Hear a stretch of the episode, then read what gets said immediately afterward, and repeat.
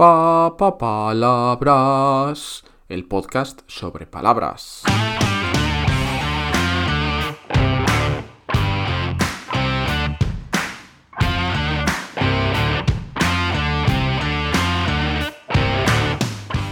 Hola, hola, ¿cómo estás? Soy Borja Odriozola y estás escuchando Palabras, el podcast donde hablamos de palabras, como no podría ser de otra manera.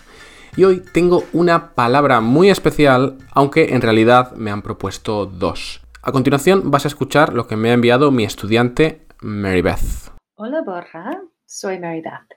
Yo tengo dos palabras para ti. La primera palabra es la verbena la verbena. Me encanta.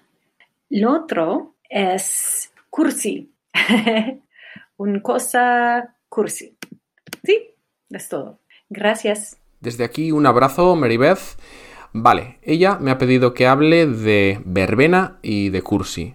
Pero recuerda que en este podcast vamos a hablar de todas las palabras del español una por una. Así que voy a quedarme con verbena. Tal vez volvamos a la palabra cursi en un futuro programa, tal vez en el episodio 2000 o... Nah, es broma, será más pronto que tarde. Entonces, ¿qué es una verbena? Mira, la palabra verbena es muy desconocida por la mayoría de estudiantes de español y sin embargo todos los estudiantes de español deberían vivir una buena verbena algún día. Entonces, vamos con su definición. Y es que una verbena puede ser dos cosas. Por un lado, una planta, que parece que está presente en España y en muchos otros lugares del mundo, pero que si te soy sincero yo no conocía hasta que preparé este episodio. Esta planta además tiene propiedades medicinales, así que puede ser buena idea tener un poco de verbena en casa. Y por otro lado, la verbena, su significado más conocido en España al menos, es una fiesta. Pero no una fiesta cualquiera, ¿eh? tiene que ser una fiesta que cumpla una serie de condiciones. Siempre son de noche, tiene que ser al aire libre, es decir, en un exterior, tiene que haber música y generalmente en una verbena también hay bailes y bebidas. Porque en qué fiesta no hay por lo menos unas cervecitas o un poco de vino. Eso es una verbena. Ahora la pregunta es, ¿qué conexión hay entre la planta de la verbena y la fiesta? Pues me alegro de que me hagas esa pregunta, mi querido oyente imaginario. Esto que te voy a contar es un poco complejo, así que te recomiendo que lo escuches con atención. Mira, lo primero que debemos entender es que la verbena más importante y la más famosa es la de San Juan, ¿sí? La noche de San Juan que se celebra el 23 de junio. ¿Por qué? porque coincide o casi coincide con el solsticio de verano, el momento del año en que los días son más largos y las noches más cortas. ¿Pero qué tiene eso que ver con la planta de la verbena? Shh, espera un poquito, ¿vale? Como te comentaba antes, la planta de la verbena tiene propiedades medicinales y se utiliza desde la antigüedad para tratar ciertos dolores y también en rituales y ceremonias con el paso del tiempo, el catolicismo empieza a sustituir muchas de estas tradiciones paganas y las que no sustituye, de alguna manera las absorbe, las asimila. Y un ejemplo de ello es el día de San Juan, que antes era la celebración del solsticio de verano.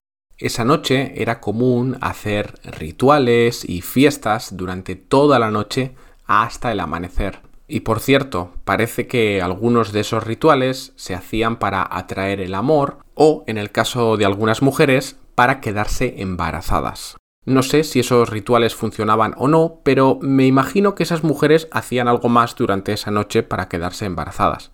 No sé, igual estoy imaginando cosas. El caso es que esta es la razón por la que hoy en día cualquier fiesta que sea por la noche hasta el amanecer y en sitios abiertos se llama verbena. Qué bonito, ¿verdad? Pues mira, ya te he dado una razón más para aprender español, poder vivir una verbena en España. Antes de terminar, quería avisarte de que en la descripción de este episodio he dejado una selección de canciones que no pueden faltar en ninguna verbena. Mi favorita sin duda es el Tractor Amarillo. Escúchalas. ¿Y sabes qué más tienes en la descripción de este episodio? un enlace donde enviarme tu palabra favorita. Envíame un audio y hablaré de ella en este podcast.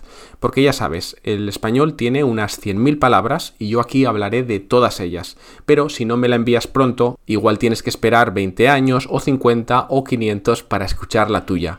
Así que envíamela a este podcast. Y con esto terminamos por hoy. Nos escuchamos en el próximo episodio. Hasta pronto.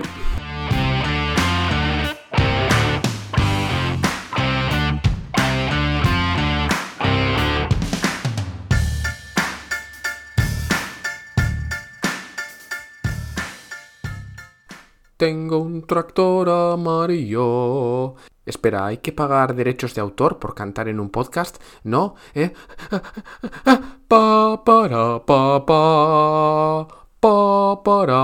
Suscríbete.